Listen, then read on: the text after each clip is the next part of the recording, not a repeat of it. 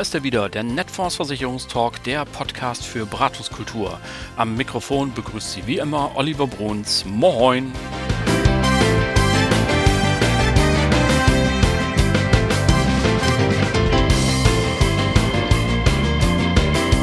Heute zu Gast Carola Schröder. Sie ist Vorstand bei der Barminia. Und wir reden über Frauen in Führungspositionen, wie lohnend es für einen Versicherer ist, nachhaltig Geld anzulegen, in welchen Bereichen der PKV die meiste Dynamik drinsteckt und warum ihr Nachname mit OE geschrieben wird. Bleiben Sie dran!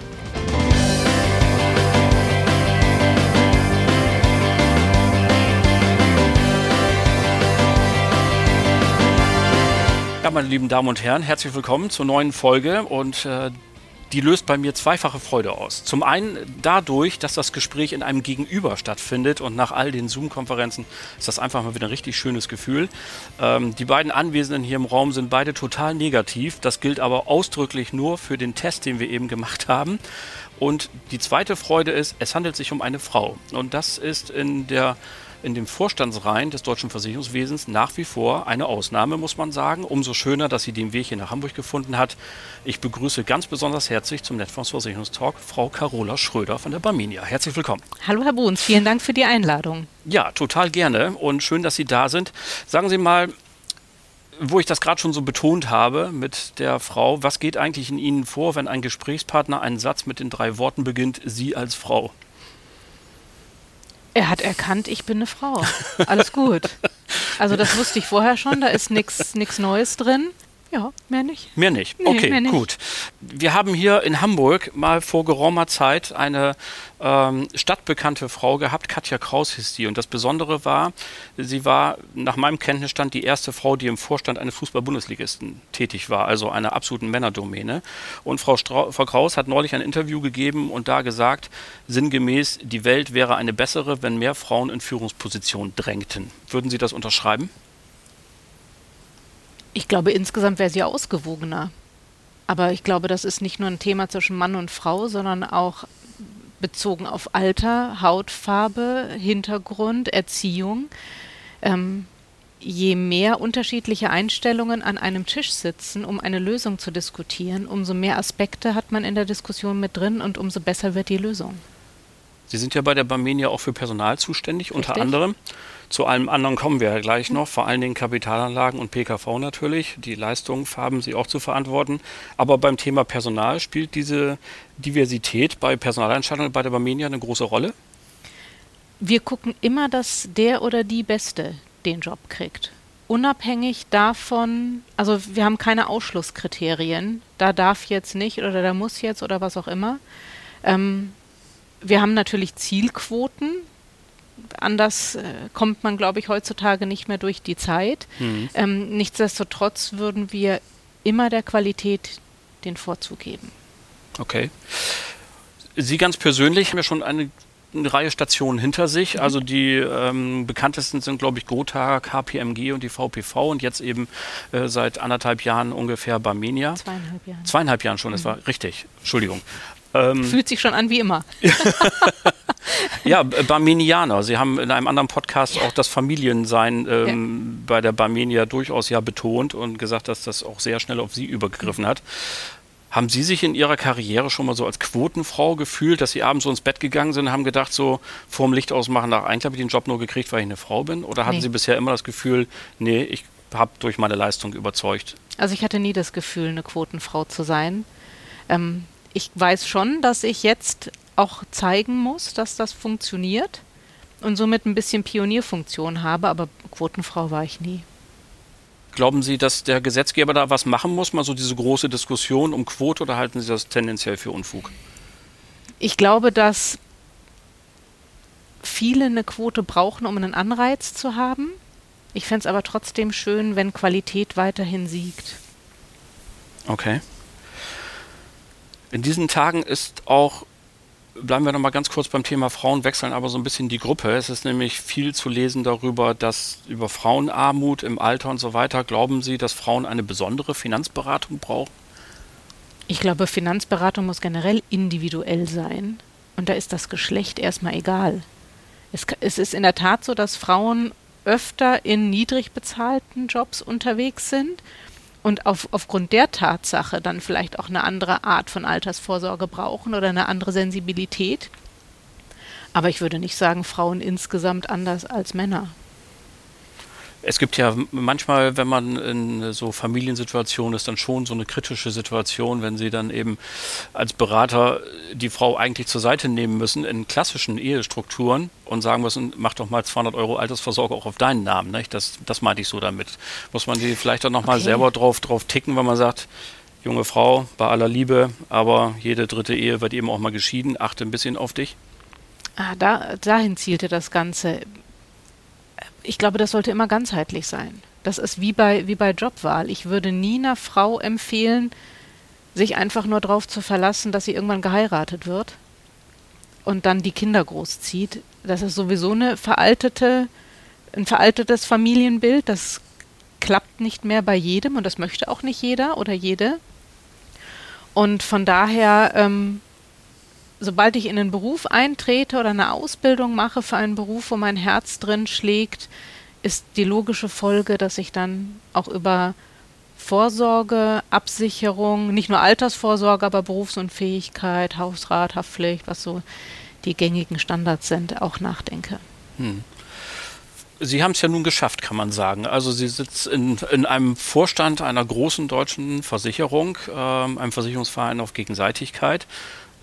wir haben ja gestern im Vorgespräch schon scherzhaft gesagt, Vollversammlung und sowas bleiben Ihnen erspart. Taugen Sie als Vorbild so für andere junge Frauen, die jetzt gerade in den Unis rumlaufen und Mathematik studieren? Ja. Warum?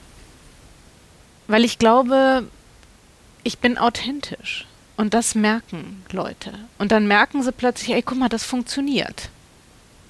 Also man, man braucht einfach mal, man, man muss einfach mal sehen, dass sowas funktionieren kann. Frau im Vorstand, Vereinbarkeit von Beruf und Familie. Ähm, und wenn man das mal gesehen hat, glaubt man sowas eher, als wenn das immer nur so theoretisches Gedöns ist. Das ist wohl wahr. Verlassen wir mal dieses Thema und kommen zu unserem zweiten Aspekt, denn ähm, Sie verantworten ja bei der Barmenia die Kapitalanlagen. Also Sie sind hier die Frau mit dem dicken Portemonnaie, möchte man sagen, und einer ja nicht ganz ähm, äh, unerheblichen Verantwortung auch in dem Zusammenhang. Mal eine Frage vorweg, sind Sie eigentlich ein bisschen neidisch auf Ihre Vorgänger so? Also damals zu Helmut Kohls Zeiten oder Helmut Schmidt vielleicht, da konnte man ja einfach Staatsanleihen oder wie die Papiere auch immer hießen, für 6, 7 Prozent kaufen und dann konnten die Vorgänger doch freitags um zwei auf den Golfplatz gehen und Sie müssen jetzt hier sich mit was weiß ich nicht alles für Tabellen und Statistiken auseinandersetzen. Ein bisschen neidisch auf die Vorgänger oder wie empfinden Sie das so im Rückblick? Schönes Klischee mit dem vormittags zwei Staatsanleihen kaufen und danach Zeitung lesen oder golfen gehen. Ähm, ich finde die, die Zeit jetzt deutlich spannender. Also ich trauere der alten Zeit nichts hinterher. Ich kann es mir so, sowieso nicht aussuchen. Das sind die Rahmenbedingungen. Das ist wohl so. Und ähm, also anspruchsvoller und spannender ist jetzt. Und da sind wir ja auch schon mittendrin, denn es ist ja gerade im März wieder etwas dazugekommen. Die Transparenzverordnung TVO ist äh, in Kraft und äh, das Wort Nachhaltigkeit geistert ja wie kaum eine zweite Vokabel äh, durch sämtliche ähm, Gazetten und auch in unserer Branche nimmt es immer mehr Rauf, Raum ein. Und ähm, ich möchte mich mit Ihnen mal darüber unterhalten. Wir machen ja hier ein Programm für Maklerinnen und Makler und für Vermittlerinnen und Vermittler. Und die müssen ja nächstes Jahr irgendwann verpflichtend, also jetzt können sie es ja auch schon machen, aber sie müssen dann ja verpflichtend ihre Kundinnen und Kunden fragen, äh, bist du bei der Wahl deiner Kapitalanlage auch äh, scharf auf Nachhaltigkeit? Ist das ein Thema für dich? Und dann habe ich ja insbesondere als Makler die Produktauswahlhaftung. Ich muss also ins Regal greifen können und muss eben wissen können, wenn da ein Anbieter draufschreibt vorne, ich mache das nachhaltig, dann muss das auch nachhaltig sein vielleicht als erste Frage mal so diese Kriterien ESG heißt es ja, Environment, Social Governance, also sprich Umweltverträglichkeit, Soziales und Unternehmensführung. Ich bin ja übrigens ein großer Fan der deutschen Sprache, ich übersetze das immer und finde Umwelt, Soziales und Unternehmensführung heißt in der Abkürzung übrigens USU. Das finde ich ganz nett. Äh, hat, gibt gleich eine ganz andere ne, Assoziation im Kopf. Aber damit habe ich den Gag jetzt auch zweimal gebracht, das war es dann auch. Frage, Finden Sie diese Definition ausreichend? Reicht das, um sich darauf auch als Makler verlassen zu können, dass ähm, die Anbieter dann auch was Vernünftiges draus machen? Also bei der Barmenia ist das Thema Nachhaltigkeit schon immer mehr gewesen als nur in der Kapitalanlage. Und schon mehr gewesen als nur zu gucken, haben wir irgendwo noch Kohlekraftwerke in der Kapitalanlage oder ähnliches. Mein Vorgänger hat mal den Begriff geprägt enkelgerecht. Und das umfasst dann sowohl die Produkte als auch die damit verbundene Kapitalanlage. Und wenn jemand Barmenia verkauft, dann kann er sich sicher sein, dass wir in der Kapitalanlage immer auf alle drei Kriterien gucken und wir nichts von dem kaufen, was unter ESG-Kriterien ausgeschlossen ist. Beziehungsweise, wenn es auf die Liste kommt, dann eben auch abverkaufen.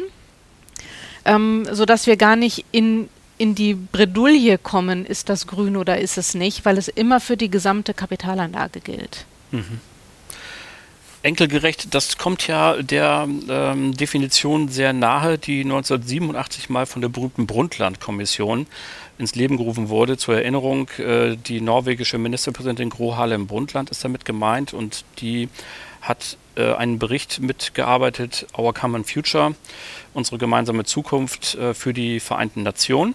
Und dort heißt es, die Bedürfnisse der heutigen Generation zu befriedigen, ohne dabei die Grundlagen zur Befriedigung der Bedürfnisse zukünftiger Generationen zu ruinieren. Das ist Nachhaltigkeit. Mhm. Jetzt haben Sie in einem anderen Interview gesagt, dass Sie finden, Versicherungen an sich sind schon nachhaltig.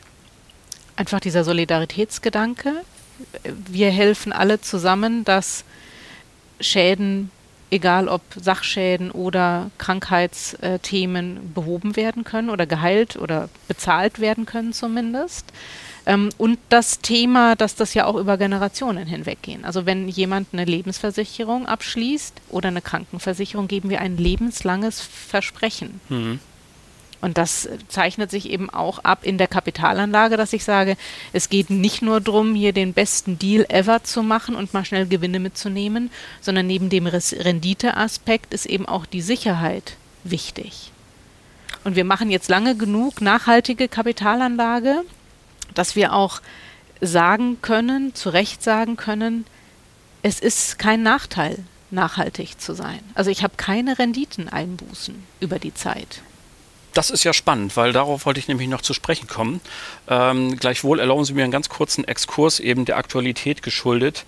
Äh, Im Moment haben wir ja die Situation, dass die Versicherungsbranche mal wieder, muss man ja sagen, nicht so besonders gut in der Öffentlichkeit dasteht. Stichwort Heute-Show äh, und ähnliche Dinge, Betriebsschließungsversicherung. Und man hat in der breiten Öffentlichkeit mal wieder dieses Thema, naja, wenn es eng wird, dann gehen sie ja doch irgendwie äh, äh, und äh, mit ihren Herrscharen von Juristen vor Gericht und versuchen irgendwelche billigen Kompromisse auszuhandeln und zahlen eben doch nicht. Ich habe es mit einem anderen Vorstand auch schon besprochen, würde Sie das gerne auch fragen. Machen wir als Versicherungsbranche, insbesondere Sie als Anbieterin, nicht den Fehler, noch mehr diesen Gedanken in den Vordergrund zu stellen und auch zu propagieren, zu sagen, ey, wir zahlen jeden Tag hunderte Millionen aus an Versicherungsleistungen und ähm, wir sind eine Solidargemeinschaft in jeder einzelnen Sparte. Müssen wir da nicht mehr machen, damit das ja vielleicht nicht aufhört, weil Olli Welke wird den nächsten Ball auch aufnehmen. Es ist ja auch in Ordnung, wir müssen ja auch über uns mal lachen können. Aber trotz allem, müssen wir denn nicht als Versicherungsbranche mehr machen? Ich glaube, dass wir auf einem guten Weg dahin sind. Also das Thema Betriebsschließungsversicherung, die Barmenia hat alle Schäden gezahlt, die bei uns ver versichert waren, ohne mit der Wimper zu zucken. Mhm. Bei uns gab es keine Diskussionen. Ähm, ich glaube, wir, wir können zwei Sachen machen. Wir können auf der einen Seite Bedingungen verständlicher machen. Heute braucht man ja insbesondere für die alten Policen fast ein juristisch abgeschlossenes Prädikatsexamen, äh, um wirklich durchzusteigen, wann ja und wenn nein und wie auch immer. Ich glaube, da ist dieses Thema Einfachheit ganz wichtig. Und wir könnten, tue Gutes und rede darüber. Ich glaube, das könnten wir uns das ein oder andere Mal auf die Fahnen schreiben und das auch wirklich tun. Dann wollen wir mal beobachten, was da sich in der nächsten Zeit tut. Kommen wir nochmal zurück auf die Kapitalanlagen. Sie haben gerade gesagt, äh, Sie legen schon seit vielen Jahren nachhaltig an bei der Barmenia und haben keine Policen, äh, keine Rendite äh, einbußen. Das wäre nämlich meine große Frage gewesen, wenn Sie also äh, wenn es zu so einer Situation kommt, dass Sie eben Ihrem, sagen wir mal, dem PKV-Kunden zum Beispiel sagen müssen, Ja, wir müssen jetzt leider eine Beitragsanpassung machen, weil wir haben nicht so viel Rendite erzielt, aber Sie gleichzeitig zugeben müssen, hätten wir in Kohlekraftwerke und Panzerfabriken investiert, hätten wir es doch erreichen können, das Ziel. Halten Sie das durch? Ja. Haben wir schon die Jahre über durchgehalten und werden wir auch weiterhin durchhalten, weil wir davon überzeugt sind, dass das der richtige Weg ist, nachhaltig anzulegen. Also wir analysieren die Unternehmen immer gesamthaft und wenn irgendwo ein Verdacht aufkommt, irgendwo nicht ESG-konform zu sein, haben wir das auch nicht in der Kapitalanlage. Über die Zeit keine Renditeeinbußen. Da drücke ich Ihnen die Daumen, dass es so bleibt. Das finde ich ja total schön. Ähm, die Neue Züricher Zeitung hat neulich geschrieben, Deutschland erstickt in Bürokratie. Und das hat sie nicht gemeint jetzt in Bezug auf äh, alle die Corona-Bekämpfung. Das soll auch heute nicht unser Thema sein. Das ist einfach eine völlig andere Schublade. Sondern sie meinten damit die neue Transparenzverordnung. Und ähm, da würde ich Sie A fragen, ob das eine gute Idee war, die Transparenzverordnung. Und B würde ich gerne die Frage noch ein bisschen weiter fassen, weil also manchmal habe ich so das Gefühl, da droht uns demnächst die nächste Regulierung, nämlich genau, wenn wir ähm, wenn es zu den, zu den Beschwerden kommt, dass unter Nachhaltigkeit Dinge verstanden werden, die einfach eigentlich gar nicht dazugehören. Und dass man dann wieder irgendwann der Gesetzgeber sagt, Freunde, wenn ihr es von allein nicht hinkriegt, dann müssen wir halt noch ein Gesetz machen, dann gibt es halt noch eine Gesprächsnotiz.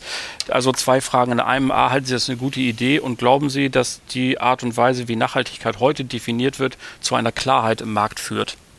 Also ob das eine gute Idee ist, ich glaube, wir brauchen ein Stück weit Regulatorik.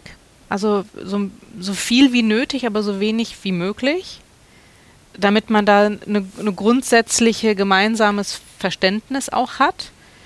Ähm, die aktuelle Herausforderung ist in der Tat im Augenblick eher die Datengrundlage, die lückenhaft ist, sodass ich solche Anforderungen wie zum Beispiel so ein CO2-Footprint für mein Portfolio zu berechnen, in Teilen gar nicht vollständig durchführen kann, weil die Daten noch fehlen. Hm.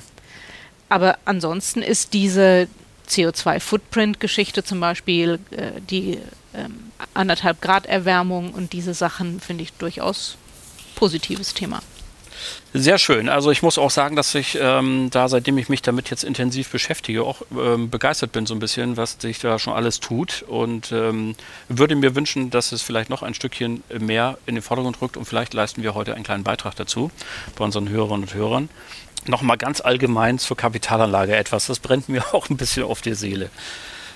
Sie haben es ja selber gerade angesprochen, Sicherheit und Rendite, das sind ja die beiden ganz großen Themen, wenn man äh, den ähm, allgemeinen Kapitalanleger draußen auf der Straße anspricht, dann will er natürlich möglichst viel für sein Geld haben, aber es soll bitte auch sicher sein, er möchte von Schwankungen und erst recht von Verlusten weitestgehend verschont bleiben. Und wir beide wissen, da beißt sich dann die Katze irgendwann mal in den Schwanz. Und jetzt hat die Tage ein anderer Versicherungsvorstand in einem Interview gesagt, die, er, kenne, er könne diese Sicherheitsdiskussion gar nicht verstehen, weil schließlich äh, würde man doch wissen, dass immer in jedem 15-Jahres-Zeitraum, in dem man an der Börse anlegt, noch nie jemand verloren hat. Und also hier im Haus liegen auch jede Menge von diesen Tabellen rum, wo man das ablesen kann.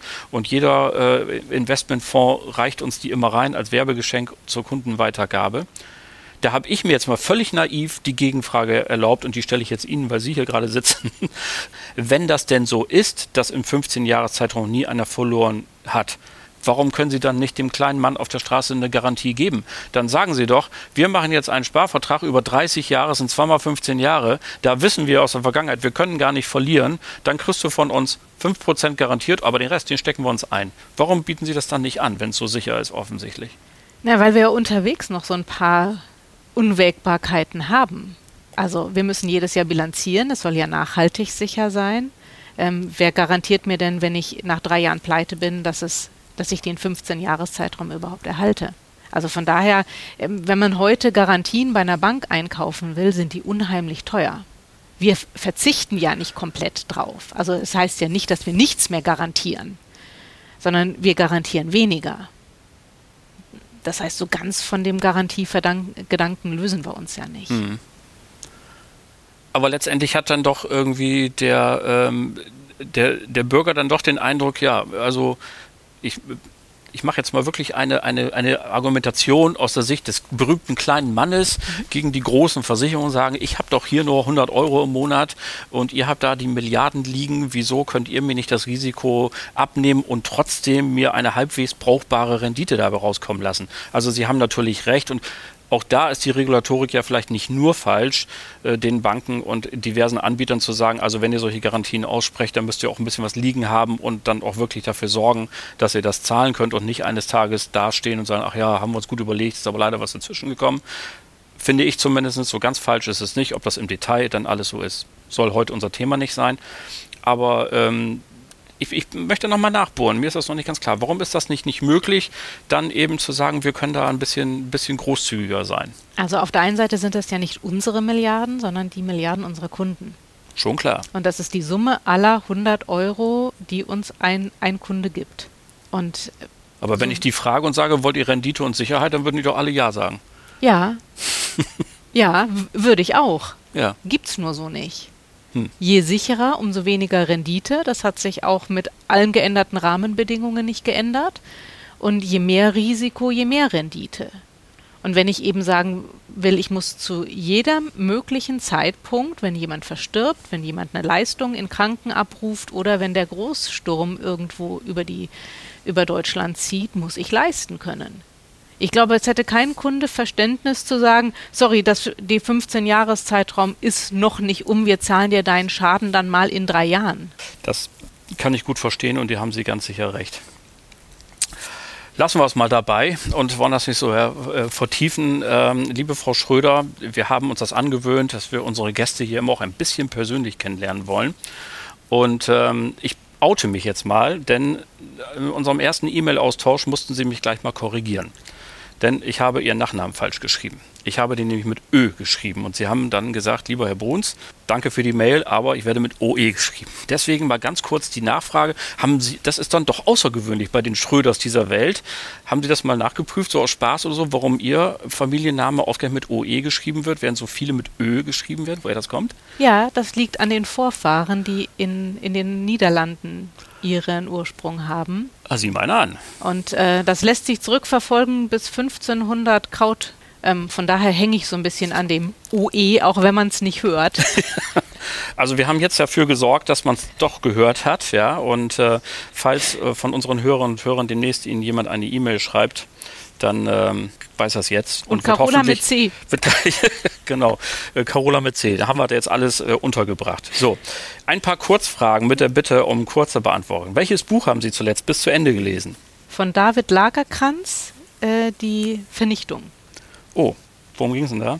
Das ist, äh, Sie kennen, Ihnen sagt sicherlich die Trilogie was von Stieg Larsen, ja. die Millennium-Bücher. Ah, ach so, und die Familie hat ja, als die Glasen verstarb, äh, David Lagerkranz gewählt als derjenige, der diese Trilogie fortsetzen kann. Und das ist jetzt das dritte Buch von David Lagerkranz. Also es geht immer noch um Michael Blomqvist und äh, Frau Salander, die äh, dort die ihre, ihre Themen auf, aufarbeiten. Spannend, Nach spannend. wie vor spannend. Ja, genau. welches Buch haben Sie denn zuletzt wieder weggelegt? Also angefangen und dann gesagt, lese ich doch nicht zu Ende? Keines kann ich Ihnen nur das Aktuelle sagen, nämlich von Brad Easton Alice Lunar. Das habe ich jetzt gerade erst angefangen und jetzt weggelegt, weil ich natürlich zwischendrin mal arbeiten muss. ähm, das, aber sonst ja, gibt es. Das habe ich von so unserem Vorstand auch gehört, Bücher. dass er zwischendurch mal arbeiten muss. Also da sind Sie nicht alleine. Wird mir zugetragen. Mhm. Ich, ich habe immer großen Spaß am Perspektivwechsel, weil ich mhm. glaube, dass uns das immer ein bisschen weiterhilft, mal so zu gucken, wir versuchen uns mal in die Situation des anderen rein zu versetzen. Und äh, deswegen lade ich Sie zu diesem kleinen Spiel ein. Wenn Sie Bundeskanzlerin wären, wären Sie mit dem Zusammenspiel der staatlichen Sozialsysteme und der freien Finanz- und Versicherungswirtschaft zufrieden? Ich glaube, zufrieden kann man nie sein, weil es immer wieder Punkte gibt, die man verbessern kann. Ich glaube, es ist Welcher gut, dass Ihnen wir einfallen? dieses Nebeneinander haben. Mhm. Und abgesehen davon möchte ich den Job von der Bundeskanzlerin nicht haben. Deswegen ist es ja nur ein Gedankenspiel. Ja. Glauben Sie, dass die Versicherungswirtschaft irgendwas tun kann für die sieben, acht Millionen Menschen, die so im Niedriglohnsektor sind, für die muss es sich ja manchmal auch so ein bisschen zynisch anhören, wenn man sagt, naja, Pflege oder äh, Kranken oder Altersvorsorge musst du halt noch privat zusätzlich machen. Da gibt es eine ganze Reihe, die wissen vor Hunger nicht, wie sie in den Schlaf kommen sollen, etwas übertrieben jetzt dargestellt, aber die halt mit knappen Einkünften zurechtkommen müssen, sagen wir es mal etwas neutraler. Können wir da als Versicherungswirtschaft irgendwas machen? Normalerweise brauchen wir immer so ein bisschen Masse, brauchen wir ja, nicht? Sonst ich glaube, so ein bisschen Aufklärung tut da einfach nur. Denn je eher ich anfange mit der Vorsorge, umso besser lohnt sie sich. Mhm. Und äh, von ja, daher, das ist, glaube ich, ein Thema, wo wir ein Stückchen transparenter sein können und sagen müssen, also ich, ich habe noch miterlebt, dass Norbert Blüm sagte, die Renten sind, sind sicher. Ich kriege das nur nicht in seinem Dialekt hin. ähm, das ist natürlich ein Fehlanreiz. Also wenn einfach sehr klar ist von Beginn an, es gibt neben dem einen System das andere und nur die Kombination aus beidem funktioniert, dann sind die Leute auch deutlich eher gepolt auf so eine Sache und können sich darauf einstellen. Was haben Sie zuletzt gegoogelt? Netfonds. ja, und Sie sind trotzdem hergefahren. Schön, das freut mich. ja, weil ich ja die Anschrift noch ausfinden so. musste. äh, Amazon oder stationärer Handel, wenn er denn aufhat? Stationärer Handel, ein eindeutig. Verbrennermotor oder E-Auto? Im Augenblick Verbrenner, aber ich liebäugel durchaus mit einem E-Auto, wenn das möglich ist. Wunderbar. Joggen, Radfahren oder Schwimmen? Alles zu seiner Zeit. Von jedem etwas sozusagen. Genau. Wenn wir jetzt schon Abend hätten, Bier oder Wein? Kommt drauf an, beides gerne. Also je nachdem, was man isst, passt manchmal ein Bier besser. Meine, in München oder bei München aufgewachsen, ist klar, dass auch ein bisschen Bier durch meine Adern fließt. Die Hamburger Aber sind so hier auch stolz auf Wein. ihre Sorten, ja. je nachdem, also für welchen Fußballverein sie sind, beides. müssen sie das eine oder das andere ja. trinken. Kaffee oder Tee? Auch beides. Auch beides. Espresso zum Wachwerden, Tee zum leckeren Frühstück und dann zwischendrin Cappuccino, Kaffee, wie auch immer. Beim nächsten A nicht die Antwort, Berge oder Meer? Beides. Beides auch. auch beides. Und ähm, CD, Vinyl oder Streamingdienst? Weder noch. Also ich habe ah. noch alte CDs im ja. Regal, kaufe mir aber keine neuen mehr. Aber so mit diesen Streaming-Diensten bin ich bisher nie warm geworden, sondern ich suche mir schon noch die Musik selber zusammen und lasse mich nicht automatisch berieseln, was der meint, was zu mir passt. Wunderbar. Vielen Dank dafür, dass Sie uns ein bisschen in Ihre Persönlichkeit Einblick gegeben haben. Ich möchte mit Ihnen noch zum Schluss kommen zu dem Komplex der privaten Krankenversicherung, denn Sie verantworten dort die Leistung bei der Barmenia. Korrekt. Und da war noch ein, also Personal hatten wir, Kapitalanlagen hatten wir, jetzt kommen wir zum PKV und viertens, ein vierter Punkt war noch nicht. Schaden der Allgemeinen. Da waren wir auch schon Betrieb, haben wir alles ja. abgehakt. Also machen wir jetzt auch noch die PKV. Schritt durch meine Ressorts. Ja, genau. Was, wie sieht es denn überhaupt aus? Wer sind denn die echten Wachstumstreiber in der privaten Krankenversicherung? Die Pflegezusatz, die Vollversicherung, die normale Zusatz, also die Einzelzusatz oder die betriebliche KV? Wo sehen Sie die meiste Power im Moment? Also ich glaube, Zukunft hat Zusatzversicherung und BKV. Das sind so die beiden Themen, die, glaube ich, gerade gut gut für, für Wachstum sorgen. Insbesondere bei der Barmenia. Wir haben ja hier auch ein gemeinsames Thema, weil Sie ja Konsortialführer geworden sind bei der CareFlex-Aktion. Ähm, also für alle, die, die das nicht wissen, das ist die äh, sozialpolitische, äh, von der IGBCE eingefädelte, kann man durchaus so sagen, und äh, ins Leben gerufene betriebliche Pflegezusatzversicherung für die Chemiebranche. 580.000 Mitarbeiterinnen und Mitarbeiter auf einen Schlag bekommen das Arbeitgeber finanziert und können privat noch aufstocken und ihre Familienmitglieder zu einfachen Konditionen, also einfacher als im Einzelgeschäft auf jeden Fall, mitversichern. Glauben Sie, dass das die Zukunft ist, dass wir noch mehr solche tarifvertraglichen Lösungen brauchen, um solche sozialpolitischen Themen zu lösen? Ich könnte mir das gut vorstellen, weil es sowohl für die Kunden einfacher ist, sich mit dem Thema zu beschäftigen, weil es eben über den Arbeitgeber und über den Tarifvertrag läuft. Und ich habe eben so eine Mitversicherung, ob ich das als Gehalt ist ja wie so ein Gehaltsbestandteil eigentlich. Mm, genau. Und ich kann die Familie eben obligatorisch auch noch mitversichern. Ich glaube, das ist eine gute Lösung. Wir sind gespannt, wie es dort weitergeht. Die Chemiker machen jetzt mal den Anfang und dann sehen wir das. Ähm, nichtsdestotrotz ist natürlich auch in Ihrem Haus die private Vollversicherung ein großes Thema. Und ähm, wenn man sich unter den Experten so ein bisschen umhört, dann sagen die alle, oh, 2022 wird das Riesenjahr der privaten Krankenversicherung, weil die GKV unter den ganzen Zusatzkosten der Corona-Pandemie zusammenbrechen wird und wird erhebliche Preisaufschläge bekannt geben müssen. Und das ist die große Chance für die PKV. Sehen Sie das auch so? Also meine Hoffnung wäre, dass GKV und PKV auch zukünftig nebeneinander Bestand haben. Ähm, wir haben in den letzten drei Jahren gesehen, dass mehr von der GKV in die PKV wechseln als umgekehrt. Also das heißt, da ist ein bisschen was hängen geblieben. von daher muss man mal gucken, wie das so weiterläuft. Ich bin da immer vorsichtig mit solchen Prognosen. Mhm. Machen Sie ein bisschen Sorgen wegen der Bundestagswahl auch? Also so, wenn man für PKV verantwortlich ist, denkt man hier ohnehin nur im Vierjahresrhythmus. Aber okay, ich bin jetzt erst zweieinhalb Jahre dabei, von daher ist das schwierig. Ich habe noch keinen vollen Vierjahresrhythmus. Natürlich machen wir uns Gedanken. Sorgen würde ich jetzt nicht sagen, hm. aber Gedanken schon, was da so politisch kommt. Weil, also es scheint ja tatsächlich so, dass in diesem Wahlkampf eine ganze Reihe Themen der Finanzdienstleistung auf den Tisch kommen. Ne, also da gibt es ja Vorschläge, wie die Beratung organisiert werden soll. Es gibt Vorschläge, die, die gute alte Bürgerversicherung ist wieder da. Man kriegt sie ja nicht tot sozusagen. Und wir wollen mal sehen, ähm, wie viel das tatsächlich im Wahlkampf dann ausmacht und ob es die Wählerschichten tatsächlich beeinflusst. Dann, das werden wir alles mal ähm, in Ruhe sehen. Sie bieten ja genau wie wie viele andere auch inzwischen erhebliche Gesundheitsservices an. Also ich glaube, die Allianz war mal die erste, korrigieren Sie mich, wenn ich da falsch liege, die mal gesagt hat, vom Payer zum Player werden. Also so früher war eine Krankenversicherung, eine private ja doch eher so, da hat man eingereicht und dann wird das bezahlt. Ist das so ein bisschen der Versuch auch der Einflussnahme? Werden da die Kunden nicht so ein bisschen bevormundet auch so? Oder ist es tatsächlich eine liebgemeinte Dienstleistung zu sagen, komm, wir nehmen dich an die Hand, weil es dir gerade nicht so gut geht? Zweiteres würde ich sagen. Also erstmal ist das ja kein Pflichtprogramm. Ähm, wir sehen durchaus bei den Kunden, dass die Interesse haben, ihre Gesundheit zu erhalten und nicht die Krankheit sich bezahlen zu lassen. Mhm. Ähm, und wenn man das unterstützen kann durch einfache Themen wie so Gesundheits-Apps, finde ich das durchaus legitim. Mhm. Oder eine Zweitmeinung einzuholen bei Operationen, wo der eine anrät, wo man sagt, bin mir nicht ganz sicher oder solche Geschichten. Also das finde ich durchaus in Ergänzung richtig gut. Äh, geben Sie inzwischen eigentlich auch Vorteile raus, wenn Ihnen einer Daten zur Verfügung stellt, was ich, Fitnessdaten oder sowas? Sie sagen, machen wir Rabatte bei irgendwas oder haben Sie sich diesem Thema noch nicht zugewandt? Nee, Rabatte haben wir bisher nicht äh, wir haben durchaus solche Anreize wie dass solche Apps wie Kaya für Rückentraining mhm. oder sowas dann zum vergünstigsten Preis zur Verfügung gestellt werden. Ähm, aber dass der, dass der äh, Beitrag dann rabattiert wird, da haben wir uns bisher nicht mit beschäftigt. Was macht die anhaltende Niedrigzinsphase eigentlich mit der PKV-Branche? So, also das ist ja ein Thema, das besonders die Vollversicherten betrifft. Ähm, von einer Zusatzversicherung kann man sich ja dann doch halt, wenn es gar nicht anders geht, auch wieder lösen oder sie irgendwie reduzieren oder so. Das ist bei einer Vollversicherung nicht ganz so leicht.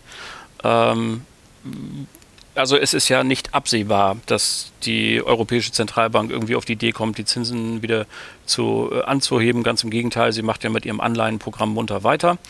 Und äh, von daher also ein System, das da sind wir dann doch wieder bei ihren Vorgängern, die irgendwie für 7% der Staatsanleihen kaufen konnten. Da haben sie 3,5% Rechnungszins gehabt. Von den anderen 3,5 haben sie 90% äh, Überzins äh, den Kunden zugutekommen lassen. Und von den letzten, was übrig geblieben ist, hatten wir alle noch ein schönes Leben mit Incentives und was nicht alles. Ähm, so, das war eine lustige Zeit. Was macht diese Niedrigzinsphase mit der PKV im Allgemeinen in den nächsten Jahren noch? Also der Niedrigzins führt halt dazu, dass wir öfter und höher Beiträge anpassen müssen, weil wir ja die Alterungsrückstellung nicht in dem Maße aufbauen können, weil der Zinseszinseffekt mhm. ähm, fehlt. Und ähm, das hat man, glaube ich, im letzten Jahr sehr gut gesehen, dass Niedrigzins dann alle trifft. Mhm. Über alle Tarife, über alle Gesellschaften. Ähm, und vor allem auch in der Pflegeergänzung ist dieser Zinseffekt eigentlich ganz, ganz wichtig, sodass also auch Pflegeergänzung in eine stärkere Anpassung läuft, wenn der Zins dauerhaft niedrig bleibt. Das ist ja fast nur Kapitalanlage ne? genau. von dem Beitrag. Genau. Mhm. Okay, aber trotz allem würden Sie doch wahrscheinlich jedem jungen Kunden trotz allem sagen, wenn du zur Zielgruppe gehörst, dann überleg dir eine private Vollversicherung zu, abzuschließen. Es gibt, glaube ich, so ein paar Kriterien, die man wie bei jeder guten Kapitalanlage auch, die man sich ernsthaft beantworten muss, um zu entscheiden, bin ich wirklich derjenige, der in der PKV gut aufgehoben ist. Das ist eben nicht, sobald ich über den Beitrag komme, sondern hat ja auch Lebensplanung was mit zu tun, Familienplanung und ähnliches. Und wovon sich viele verleiten lassen, ist, dass die PKV-Beiträge erstmal günstiger sind als die in der GKV. Aber wenn ich das Geld halt einfach nur ausgebe, dann habe ich nichts gewonnen. Das heißt, ich muss schon auch noch gucken, dass ich das, was ich da spare, trotzdem vielleicht für Altersvorsorge aufwende. Hm. Liebe Frau Schröder, also das geht mir jetzt tatsächlich so, was ich jetzt sage. Ich könnte mich noch stundenlang mit Ihnen weiter unterhalten, weil das nämlich total schön ist. Mit ich glaube, so viel Geduld haben Ihre Hörer nicht. Mit einem kleinen Blick auf die Uhr allerdings fürchte ich, wir müssen ein bisschen zum äh, Ende kommen und ähm, ich darf mich ganz herzlich bedanken für, ihre, für die Einblicke, die Sie uns gewährt haben in Ihre berufliche und auch erst ganz bisschen Ihr privates Leben. Dankeschön, dass Sie zu uns gekommen sind. Vielen herzlichen Dank, Herr Bruns. Hat mir unheimlich Spaß gemacht. Und sollten Sie den Bedarf einer Wiederholung sehen, komme ich auch wieder. Ja, vielen Dank. Davon machen wir gerne Gebrauch. Das war ja dann auch schon wieder unser heutiger Netfonds Versicherungstalk. Zu Gast Carola Schröder, Vorstand der Barmenia Versicherung. Vielen Dank fürs Zuhören Ihnen allen. Es geht weiter am 3. Mai, dann zu Gast Frank Kettnacker, Vorstand Vertrieb bei der alten Leipziger Hallischen. Es bleibt also spannend, immer was los bei uns. Abonnieren Sie uns einfach, denn entgeht Ihnen nichts. Bleiben Sie uns gewogen, vor allem bleiben Sie gesund. Allen Kranken wünschen wir gute Besserung. Schöne Grüße aus Hamburg, Ihr Oliver Bruns.